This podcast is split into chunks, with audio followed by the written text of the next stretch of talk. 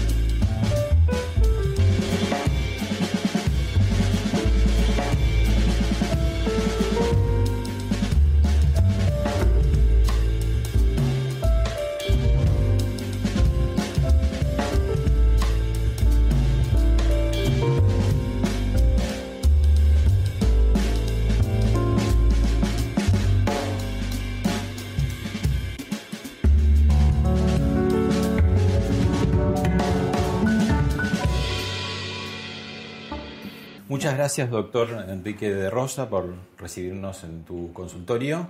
Doctor en psiquiatría. En psiquiatría, sí. Básicamente lo primero en realidad fue neurología como especialidad, como neurología. bueno, gracias a vos, gracias a ustedes. Pero fue, fue básicamente neurología en realidad. Yo quería saber cómo funcionaba lo que había debajo del, pelo.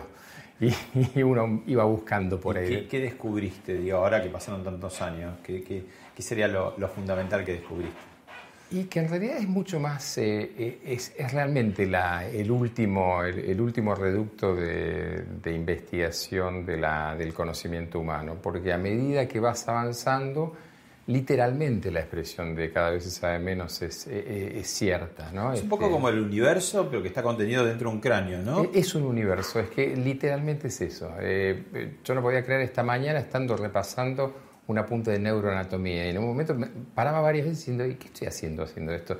Claro, uno sigue repasando hace conceptos fundamentales porque en ese universo eh, sigue estando la, la, materia oscura, ¿no? Es decir, ¿qué hay dentro de eso? Y del 1 al 10, ¿se puede decir, sabemos ¿Cuatro, cinco, siete? Mira, vos sabés que la pregunta es muy buena porque viene a ver con el asunto de la gente que repite, usamos el 20% del cerebro.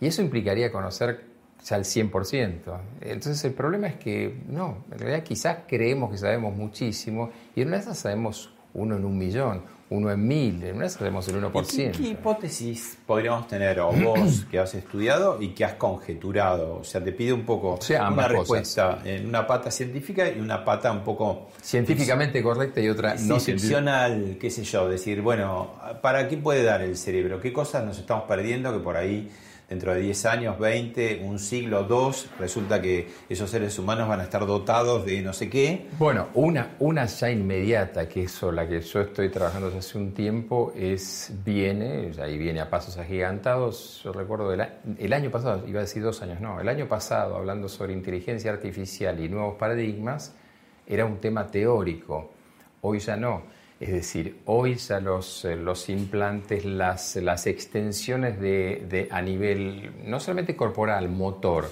sino cognitivas, son una realidad.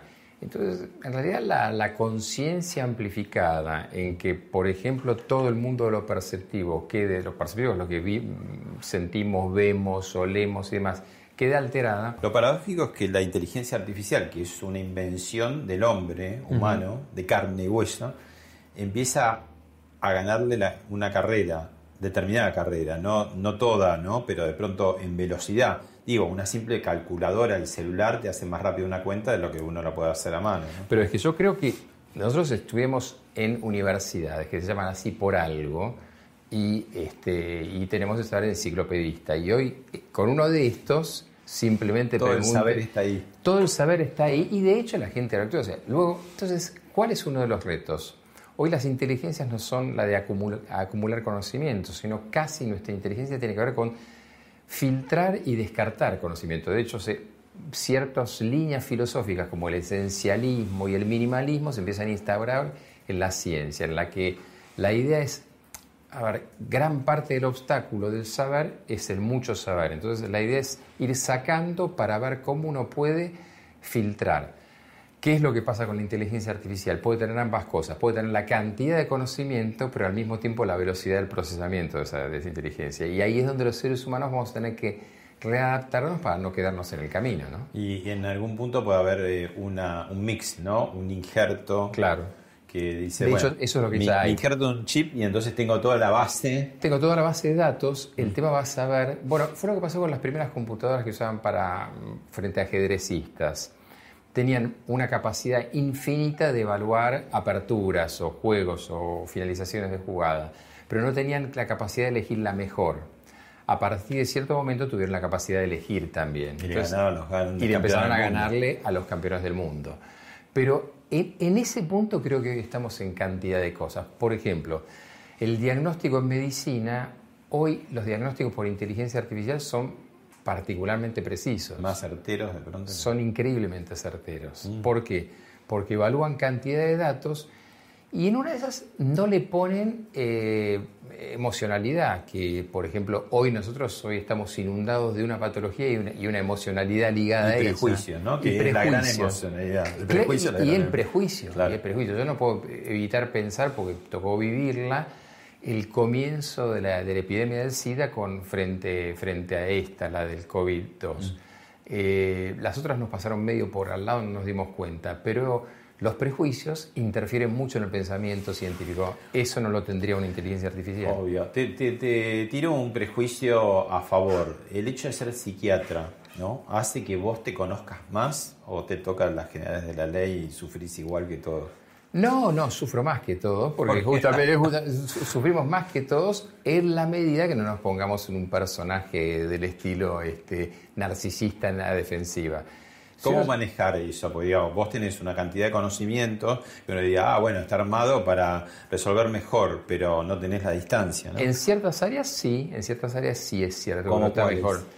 Y por ejemplo, uno entiende, por ejemplo, y a cierta altura del partido, el valor extraordinario que tienen eh, las, las emociones positivas, que en otro momento uno le podría llevar el amor, pero digamos, eh, Bertrand Russell al final de su vida dice que el eh, genio de la matemática, la lógica y todo, y le preguntan, ¿qué dejaría para la posteridad? Y él dice, y que el odio es estúpido. Este hombre, ¿y por qué? Porque, por ejemplo, la emoción de, la, de, ser, de, amar o tener una sensación positiva hacia el otro, en realidad me dota de cantidad de, elementos de conocimiento que frente al, a la emoción negativa del prejuicio, voy, voy bloqueando. Y eso es programable, porque es fácil decirlo, pero hay gente que nació amargada y hay gente que nació muy, muy optimista más allá de lo que le pasa. Estoy sí, hablando, sí, bueno, de hecho, de hecho toda la, escuela desde el 70, 80, Martin Seligman, que es un, es, un psicólogo, pero en realidad es una familia, en realidad es un grupo, que trabajó lo que al principio tenía muy mal nombre, la psicología positiva, porque pensaban que era las psicología de todo bien. No, hoy es trabajar sobre la resiliencia, es decir, trabajar sobre los factores que permiten, es como si yo dijese, vamos a trabajar sobre una persona con un hándicap X, no tiene un brazo, pero vamos a buscar qué otras actividades las puede hacer que suplan no solamente esa falta de brazos, sino eh, cantidad de cosas más. Claro, no lo vas a poner a hacer boxeo, vas a poner a hacer una cantidad de cosas que puede hacer aun cuando tenga dificultad motora. Y, acá pasa lo mismo, las, las, eh, la idea de pensamiento Entonces, positivo. programa es positivo, podría ser psiquiatra o pastor también. Y esa es parte del programa, uno no sabe si a esta altura del partido no termina siendo una especie de, de, gurú pastoral. El tema, ahora vos decías, eh, si sirve o no. Creo que parte del asunto es si uno es consciente de cuáles son, los, por ejemplo, los trastornos de, de personalidad, los trastornos de pensamiento es no caer en eso, ¿no? tratar de no caer en el narcisismo. Cuando uno tiene muy en claro, yo trabajo bastante el tema de trastornos de personalidad, trabajo mucho en patologías narcisistas.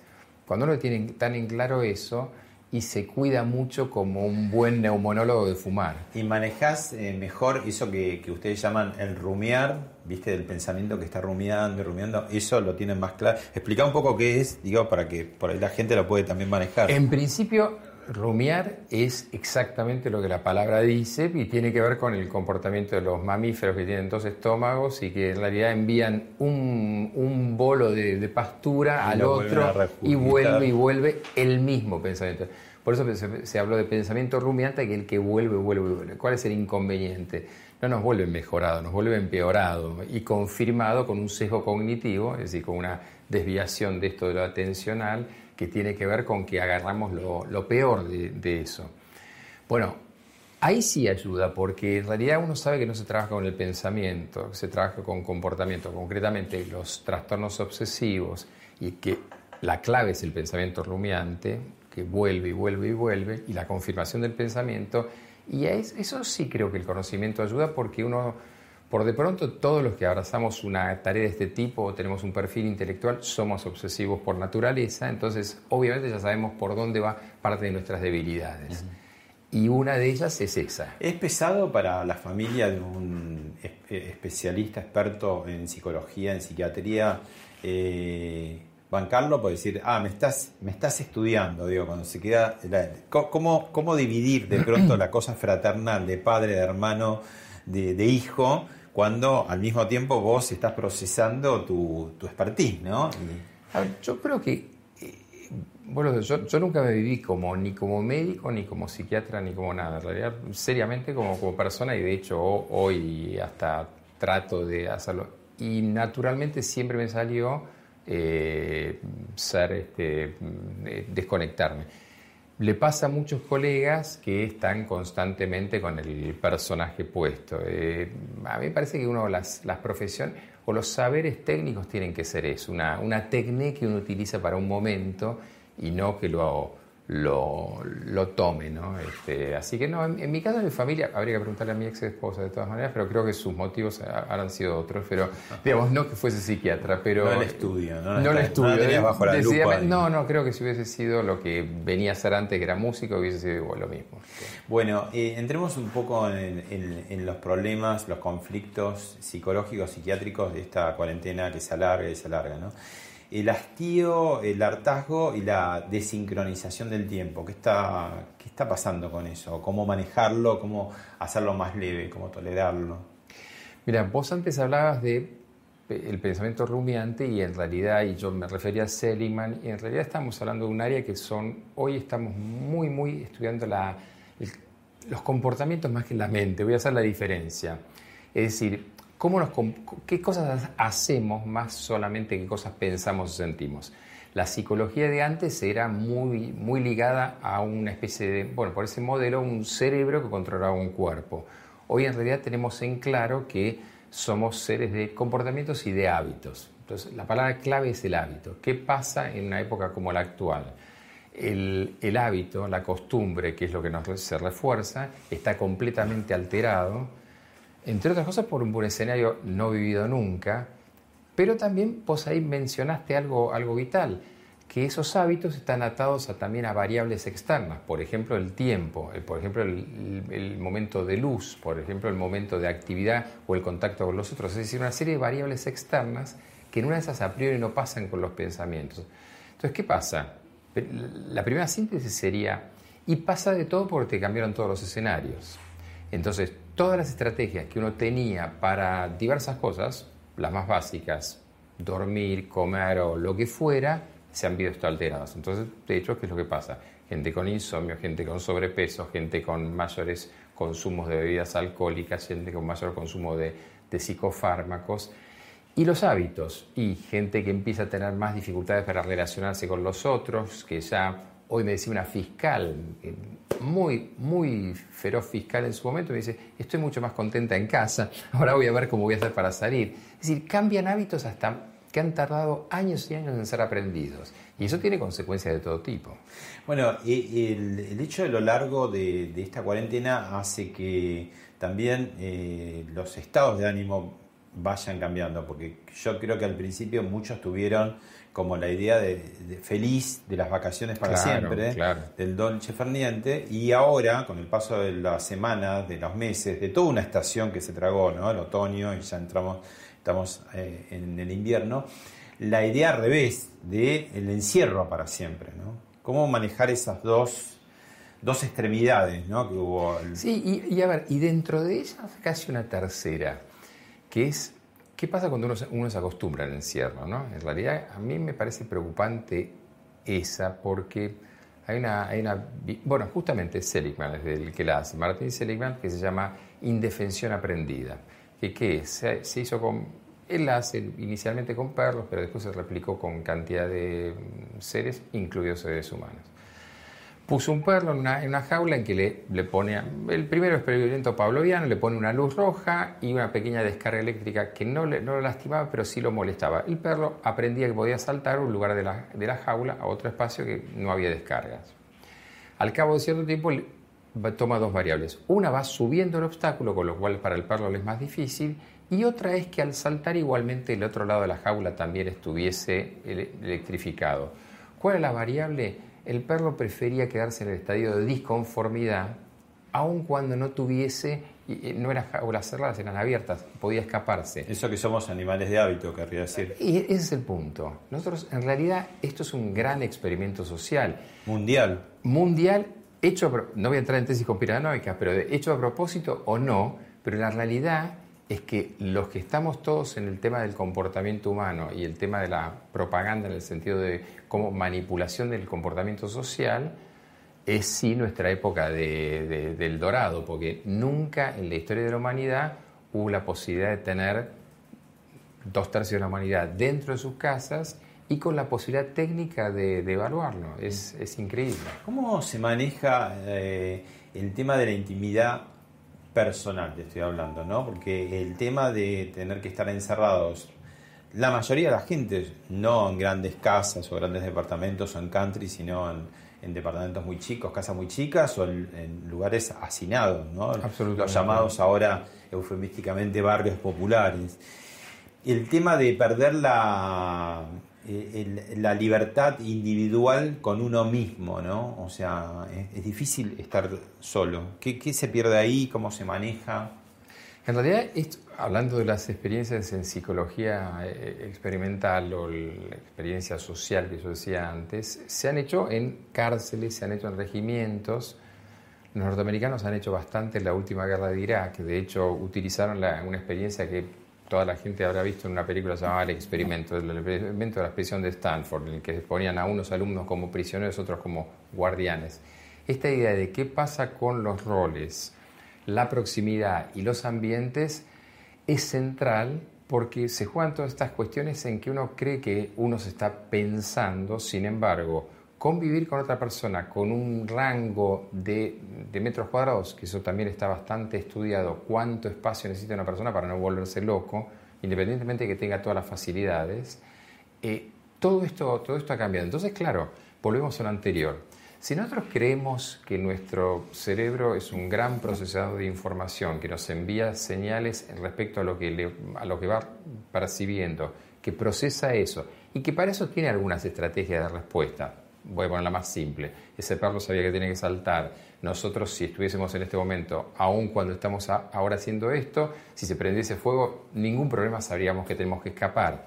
Todos son programas ya instalados en el cerebro y funcional en, base al, miedo. Un miedo que nos sirve.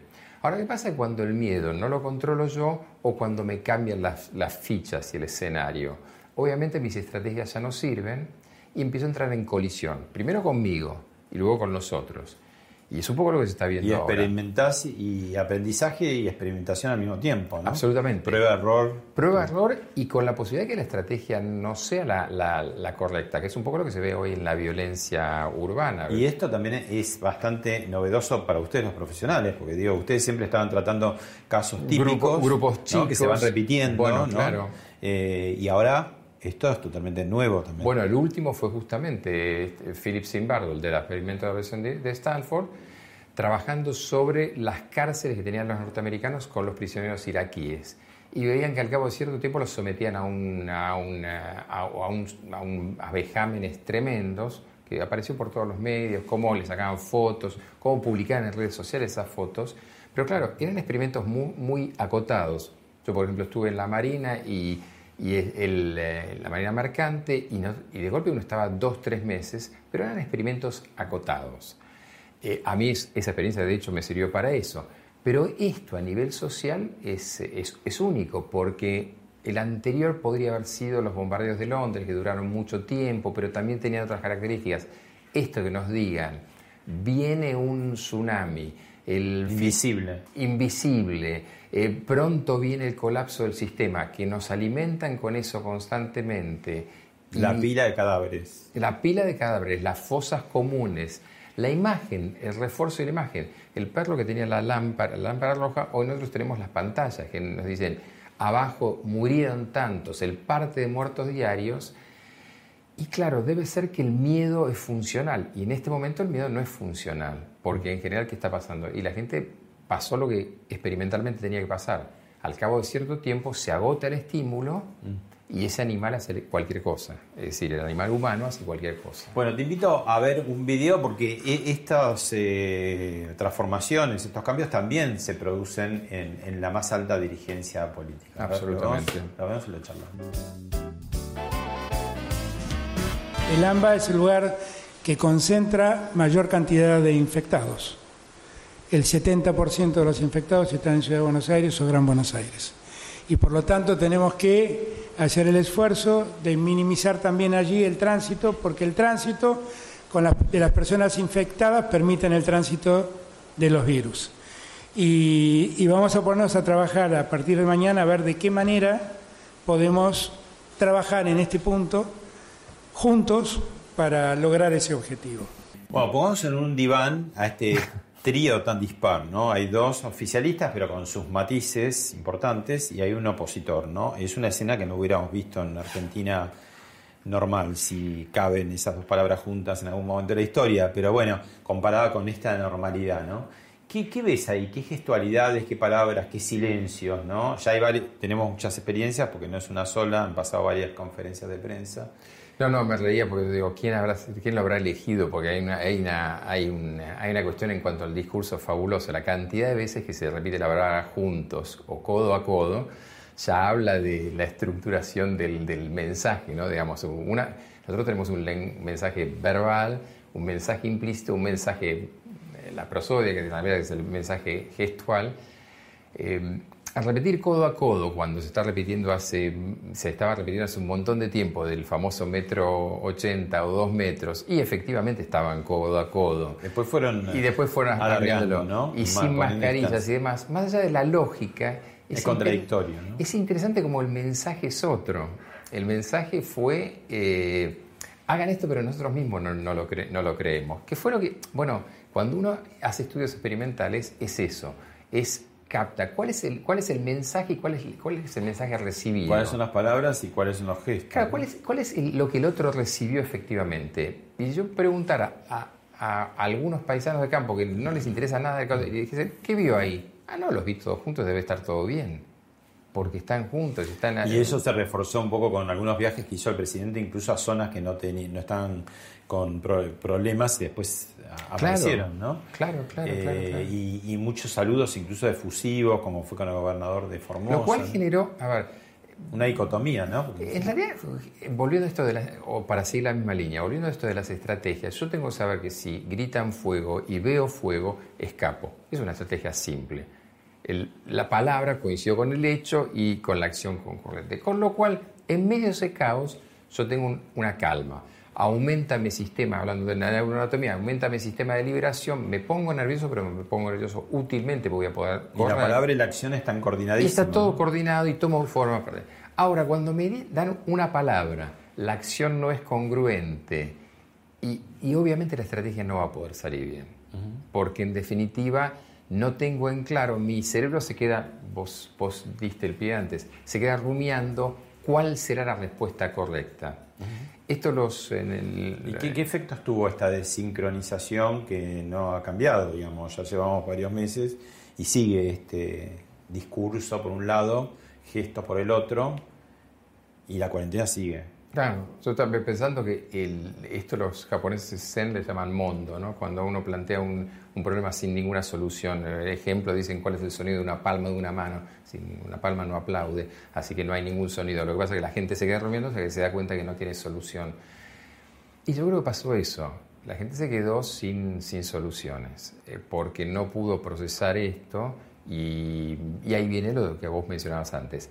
El hastío, la bronca, o, o por el otro lado, la desmotivación, la depresión, la ansiedad, los conflictos internos, pero al no poder encontrar una estrategia que podría ser, bueno, no, yo voy a ir a esa persona que me diga la, me dé la respuesta imagina. O de hecho, esto pasó en pueblos pequeños. Mm. Hoy una persona de Merlo, San Luis, me dice, eh, los pasaron a todos a fase 1, desde San Luis Capital, pero todo Merlo se fue a la plaza a hablar con el intendente, que el intendente sí tuvo que salir para explicarles. Entonces, cuando uno tiene un acceso directo, puede obtener una respuesta.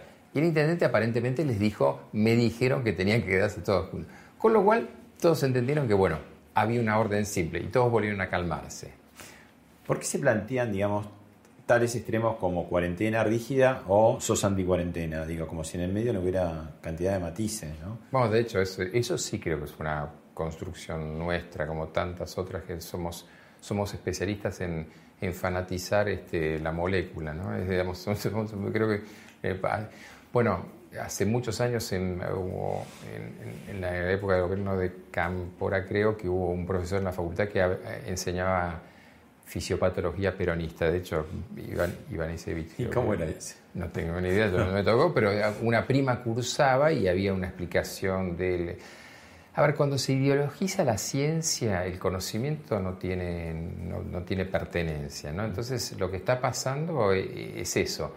La cuarentena o el periodo de distanciamiento social tenía una lógica. En la medida que yo puedo explicar esa lógica, la gente y los profesionales pueden entenderla. Mal llamada es el distanciamiento social, ¿no? Pésimamente llamada o perniciosamente llamada distanciamiento social porque es lo que menos teníamos que tener. Teníamos que tener un incremento en lo social con distanciamiento físico. Entonces, el, ¿qué pasó? Ya la palabra distanciamiento social generó la sensación que yo no tenía que, ver, que verme ni tratarme con el otro con lo cual se incrementaba con el tema de la pérdida de algo que pareció banal, pero los barbijos tapaban una parte importantísima de la expresión, de la decodificación de las emociones del otro. Mm. Eh, de hecho, me pasó ayer, eh, me estaba frente a una... Eh, una ah, no, el viernes fue el consultorio. Este, estaba hablando con un paciente y me dice, y me dice, yo no sé si está riendo o no, claro, no, sí, sí, me estoy riendo. claro, no podía decodificar si no era chiste decodificar eso. Bien, el tema del tiempo en la vida de todos nosotros es crucial, ¿no? Porque nacemos, nos desarrollamos, morimos, el tiempo, ¿no? Soy niño, quiero ser adolescente, soy adolescente, quiero ser adulto, soy adulto, no quiero ser viejo, no, porque después me voy a morir. Y en esta cuarentena, digo, también hay un tema del tiempo, ¿no? Para los jóvenes, es decir, me estoy perdiendo mis mejores años de mi vida, no puedo tener fiestas, no voy de viaje, no puedo tener romances.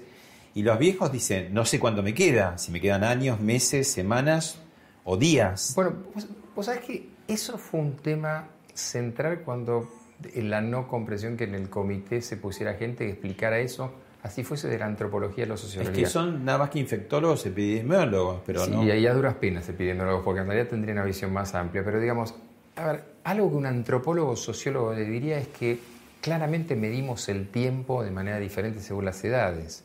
Entonces, la percepción del tiempo de una persona de 80 años que se le, iba a decir, mire, quédese porque se va a morir. ¿Y a, mí, y a mí qué? Si ya sé que me voy a morir, si es lo que pienso desde hace 10 años todos los días. Mm. Y esto es lo que pasa en realidad no se midió eso. Entonces un día me entero porque por televisión están pasando una señora que la arrastran por Libertador por ir a tomar sol. Porque iba con su reposera. Iba con su reposera, claro, y la señora vaya a saber lo que se le estaba cruzando por la cabeza. Este, o gente que llorando me envía mensajes por audio, por las redes, diciendo no voy a volver a ver nunca más a mis nietos. O a la inversa. Los chicos que creen que no, esto no va a terminar nunca, no van a ver nunca. No hay un boliche más en tu vida. No, claro, y no vas a ver nunca más nadie, ni que hablar de la vida sexual en los adolescentes que, por ejemplo, han, la han comenzado o no. Entonces se complica todo porque la vida en realidad y el tiempo es una suma de, expectativas, de, cómo voy midiendo mis, los elementos que faltan en mi vida. O sea, acá en la cuarentena se habló mucho que no se hicieron test a tiempo, que no hubo rastreos, pero poco se habla de la salud mental, ¿no? Y es un tema que ha quedado de lado. Es más, el presidente, bueno, ya, ya pasó esa etapa, pero al principio se enojaba si le decías, tengo angustia. Se enojaba. Con, con, Silvia Mercado de y dijo angustia y casi se la come. Realmente eh, hay mucha gente angustiada. Es angustiante salvarse.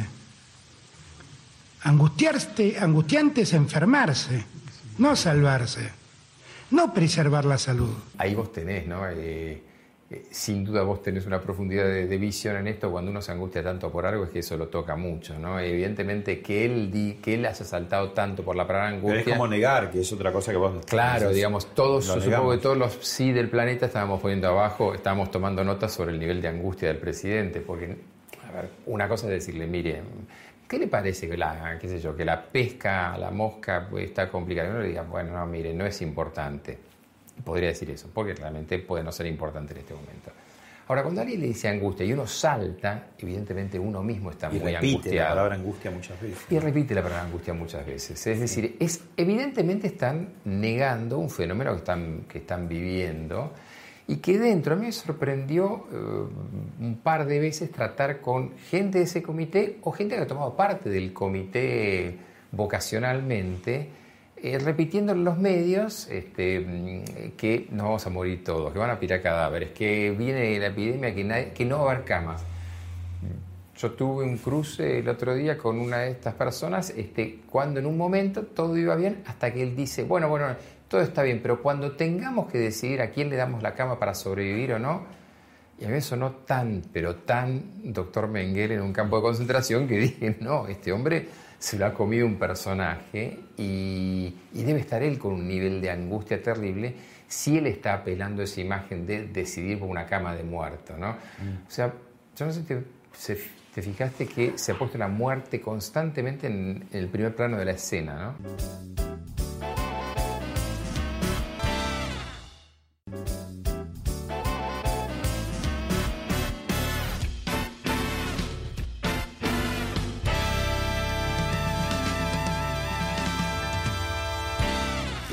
Ver un video donde eh, hay una figura de, sería de víctima propiciatoria de chivo emisario. ¿no? Si lo Desde anoche se podía salir a correr, pero lo hicieron todos juntos en la ciudad de Buenos Aires. Este lunes debutaba el running o salir a correr en espacios abiertos, pero no se imaginaba que iba a haber tanta gente, como nunca, como si se tratara de un domingo a la mañana en épocas normales. Se habló más de los runners que de, los jubilados, ¿te acordás esa eclosión que hubo un día que estaban todos... Que iban a morir todos, que iba a ser la bomba epidemiológica. Ahora, lo raro de los runners últimamente es que ya hay como un reconocimiento de las propias autoridades, empezando por el ministro de Salud de la Nación, eh, Ginés García, eh, donde dicen, bueno, es una cuestión gestual, ¿no? Como decir, borremos a los runners porque Queda mal. Queda mal o nos molesta o y va contra el discurso, ¿no? Es este una bandera como fueron los chetos en su momento claro, que claro, viajaron, claro, Bueno, de hecho, de hecho, gracioso que sigamos poniendo los este, cuando en realidad la gente, yo me reía mucho porque el primer día acá sobre, sobre Libertadores salían todos desesperados, o sea, no eran runners. fue el primer día. Fue el primer día que parecía una jaula que habían abierto y la gente salía, faltaba salir gente en pijamas, este, pero digamos salieron así y lo que ilustraba el nivel de justamente de angustia de la gente, ¿no? De por favor, necesito. Y de obediencia también, ¿no? En algún punto. Claro. bueno, salen cuando nos dejaron. y vos fíjate cómo eso hubiese sido muy bueno aprovechar, que yo insistí desde el primer momento, aprovechar la, responsabilidad de la gente. La gente fue muy obediente. Y, muy responsable. Y de golpe. Toda la gente está con barbijos, hay distancias en las colas. Absolutamente. Bueno, de hecho, eso es. Eh, la Argentina se ha tenido hace unos años una eclosión del el fenómeno corredores, los clubes de corredores no se han armado, salía la gente individualmente, claramente en grupo, entonces había mucha responsabilidad. Pero cuando uno decide, y lo hablamos antes, tomar una emoción negativa como útil en lugar de tomar una emoción positiva que más como resiliente, es decir, la estrategia que utiliza, el bueno, crimen o castigo, no voy a ser yo el que lo inventa, eh, o o, supervisar y castigar, creo que es la traducción de, Foucault, este, uno elige la herramienta y la herramienta acá fue el castigo. Que el aprendizaje fuese por el castigo, no por la recompensa. Da la sensación, como decís, en un momento si nos equivocamos o el pico es mucho más grande del que habíamos previsto, acuérdense que la culpa fue de los runners. Es que eso, y no quiero volver a caer en el tema de la psicología experimental, pero e, eso se llama, en realidad eso se llama una disonancia cognitiva. ¿Qué es una disonancia cognitiva? Yo armo una, una estructura de pensamiento que se confirma por sí mismo o por lo opuesta. Por ejemplo, yo dije que no había que salir. Yo dije que no había que salir y que lo que había que hacer es esto aumentan los casos porque inevitablemente los casos van a aumentar. Bueno, el presidente lo dijo con todas las palabras, dice, ahí tienen, fueron a tomar cerveza, fueron, ahí tienen. Ahí tienen. Ahora, si no hubiese pasado, si no hubiesen aumentado los casos, hubiesen dicho, vieron que funcionó porque lo hicimos. Entonces, cuando uno estructura una estrategia otra vez, a partir de, esa, de esas cuestiones que tienen que ver con, a ver cómo le gano la cuestión dialéctica al otro, evidentemente está cediendo la cuestión concreta. Si la cuestión concreta era la que se nos dijo al principio, miren, tenemos, necesitamos dos, tres, cuatro semanas para que no se sature el sistema, todos parecimos entenderlo. Nos explicaron que había respiradores, digo, la gente común, ya sabía que no había respiradores que de hecho los médicos no entramos en esa disputa, que sería el tema de los respiradores mal, mal, mal mencionado. ¿no? A ver, entra, entra. A ver, porque no es, primer punto, en el mundo estaba en gran duda si había que usar respiradores o ventilación común pasiva, es decir, las máscaras con oxígeno. ¿Y a qué conclusión llegaron? Y hay, como, como, como en las mascarillas había dudas. Ahora, el tema de los respiradores tenía un grave inconveniente. Es, una, es un aparato que requiere un muy hábil manejo con entrenamiento porque, ¿qué pasó en Italia? En algunos lugares donde no hubo, había muertes pero por presión, presión barométrica, es decir, el incremento de la presión del, del respirador produjo lesiones pulmonares. Hubo como una conexión, esto es interesante, ¿no? Como decir, bueno, si yo tengo que cerrar mi comercio y somos la mayoría, miles y miles de comercio, no querrás que estén corriendo frívolamente. Como si tuviera una conexión, ¿no? Claro, claro, claro. Es que yo creo que ese, ese fue el tema. Porque, porque se hizo, se hizo. Vos fíjate que inclusive. Pues no van a quebrar más los comercios porque corras o no corras, No, fue, en realidad creo que. Yo, va, mi teoría, no, no, no creo, eso es una opinión quizás nada más Creo que cuando uno decide estrategias en educación de los propios hijos, que el castigo es, lo, es el, único elemento, va a insistir con un elemento que no funciona a la larga y en realidad tiene que incrementar la dosis. Este, acá fue buscar algo que vino bien. Eh, bueno, querían eso, porque la frase fue peor, en un momento fue las señoras a vidrieras vidrieras y los, y los no solamente era un acto, un acto de discriminación del mismo lado de, de machirulo, sino que fue las señoras, yo no sabía que las señoras hoy lo que hacían las mujeres, lo que hacían era ir a mirar videras, me sonaba muy, muy hace 40 años. Mm. Pero el tema era sentirse culpable, ¿no? Y, en una de esas, si yo me siento muy culpable, voy a ser responsable. Y ahí es donde no funcionaba muy bien. Bueno, vemos otra, otra estampa de, de, de, estos, de estas semanas de meses de cuarentena.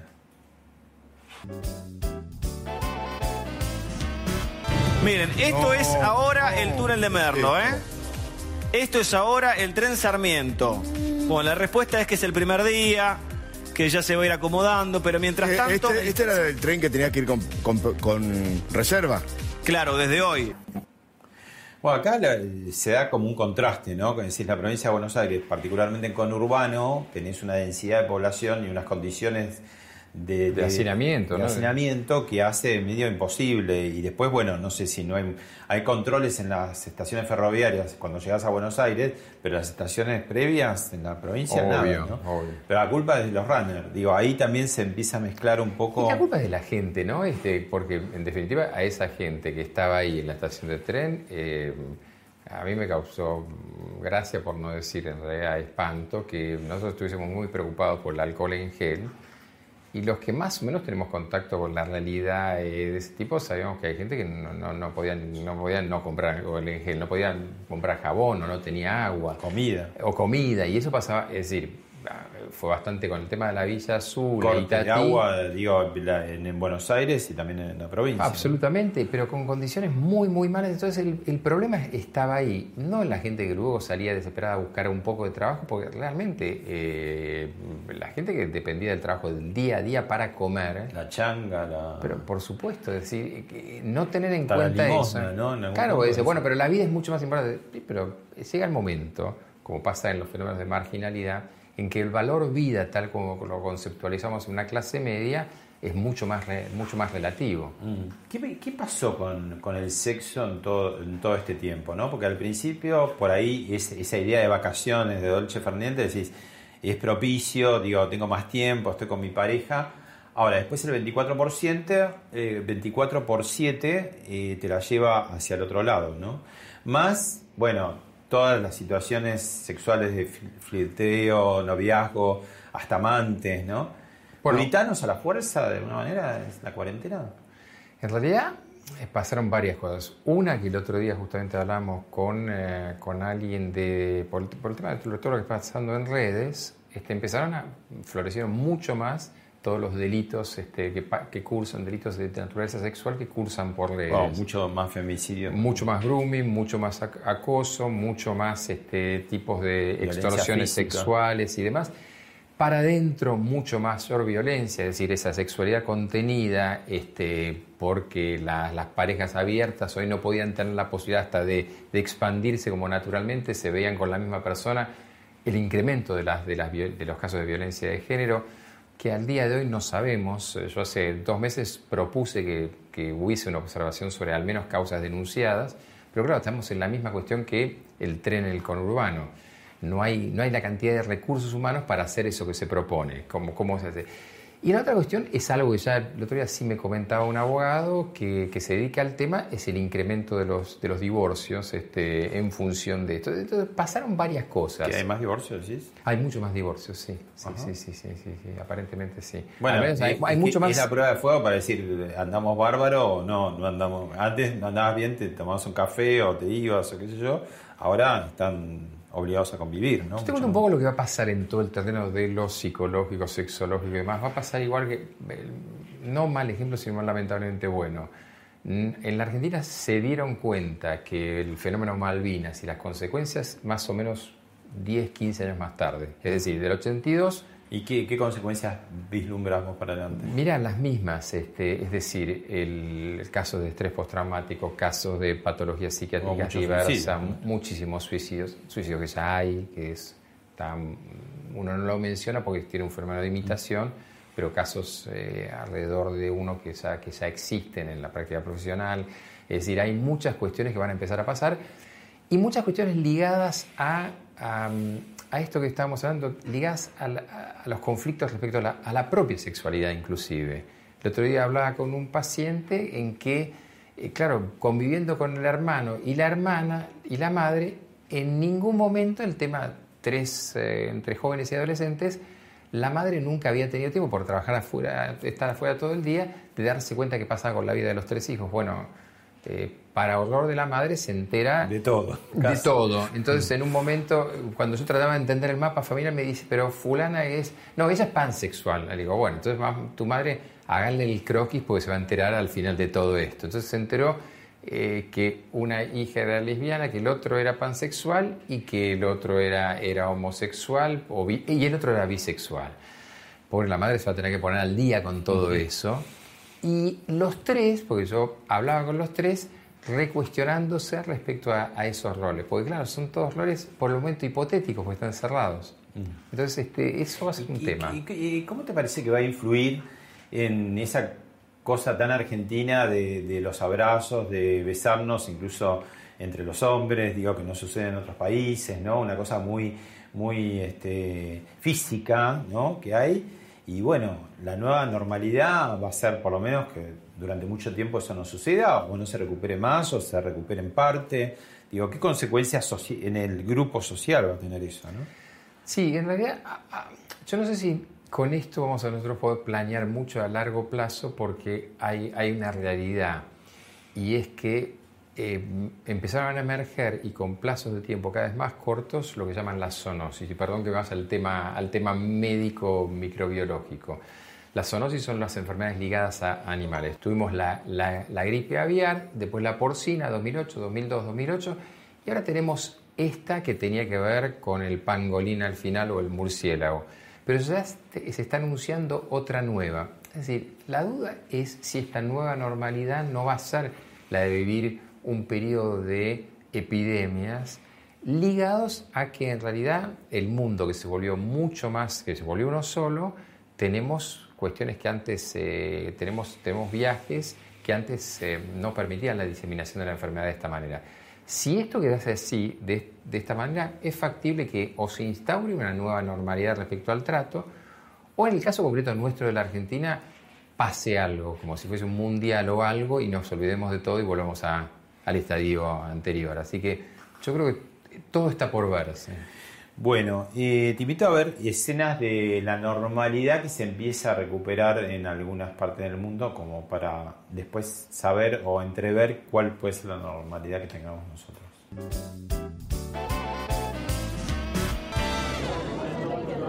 La República Checa celebra el final de las restricciones por la pandemia. Cientos de personas han participado en una cena el martes en el emblemático puente de Carlos de Praga. En el país han llegado a los 400 muertos por el coronavirus y los contagios rondan los 12.000.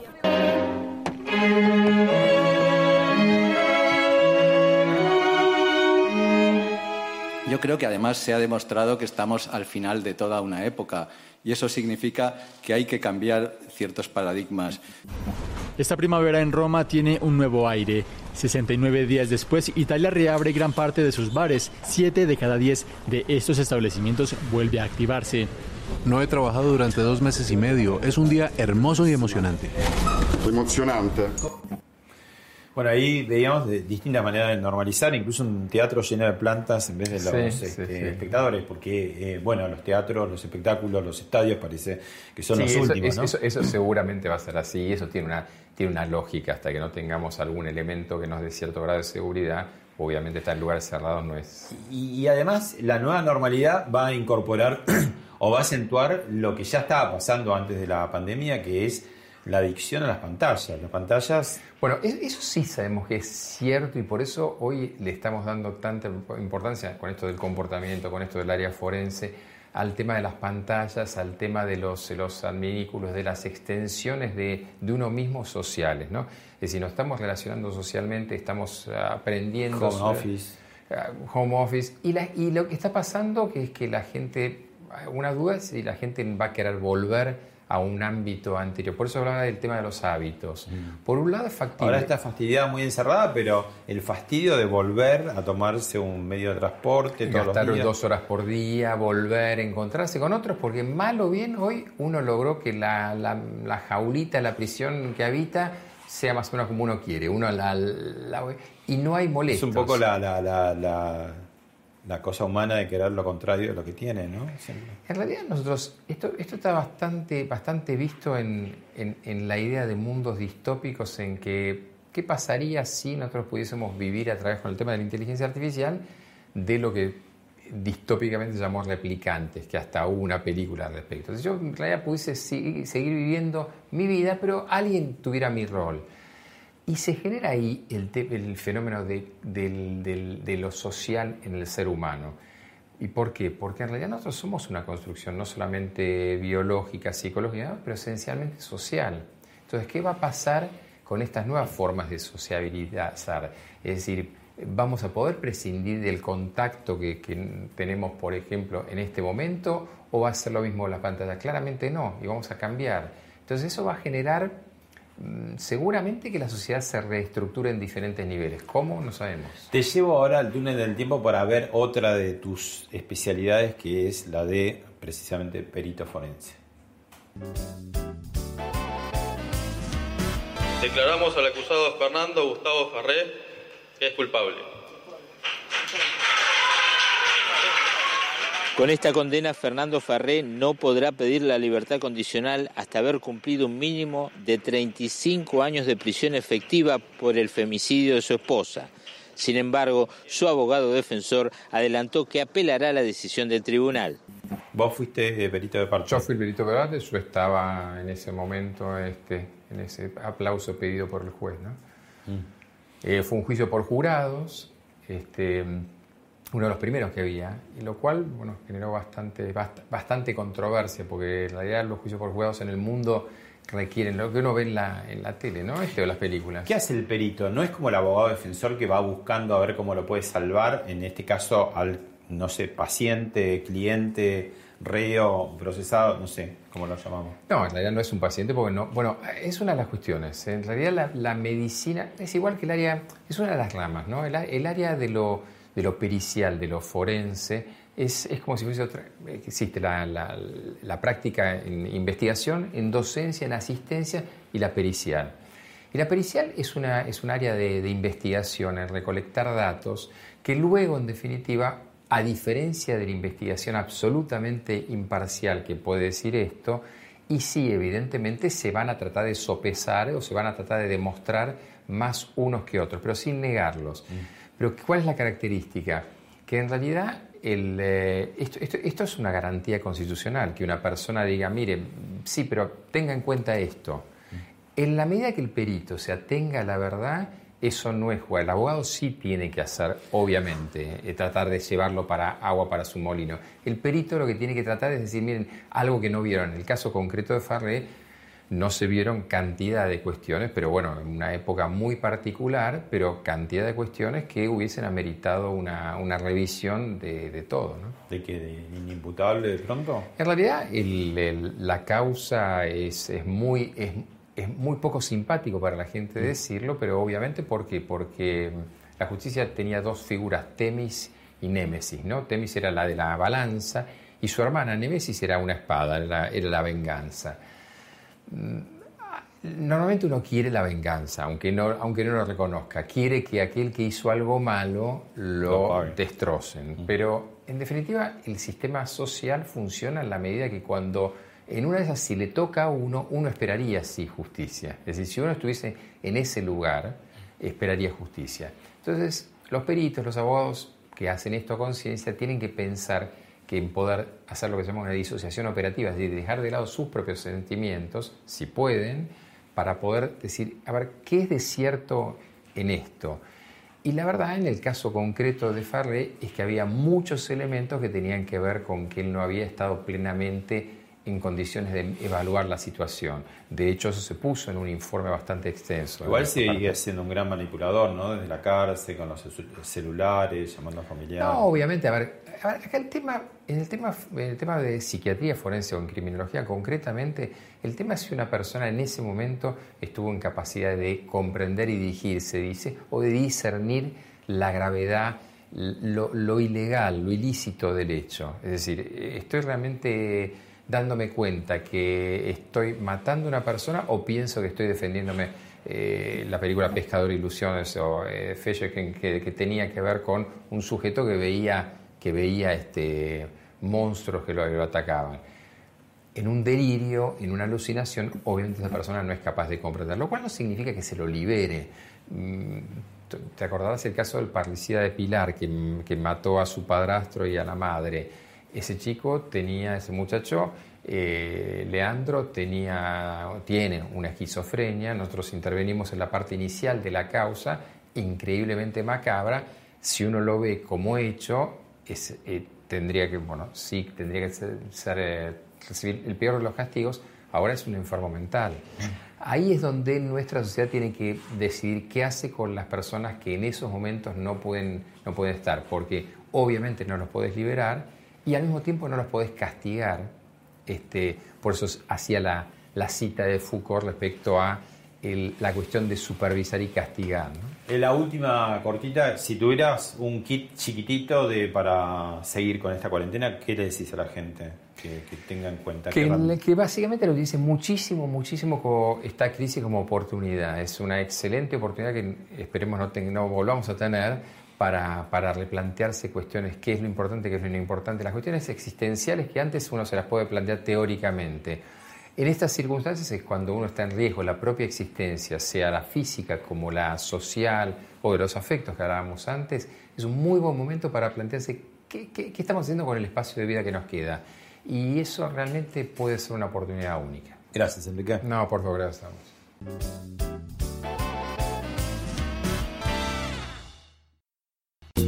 Esto fue Hablemos de otra cosa con Pablo Sirven, un podcast exclusivo de La Nación. Escucha todos los programas de La Nación Podcast en www.lanacion.com.ar. Suscríbete para no perderte ningún episodio. Estamos en Spotify, Apple Podcast, Google Podcast y en tu reproductor de podcast favorito. Seguí escuchando La Nación Podcast.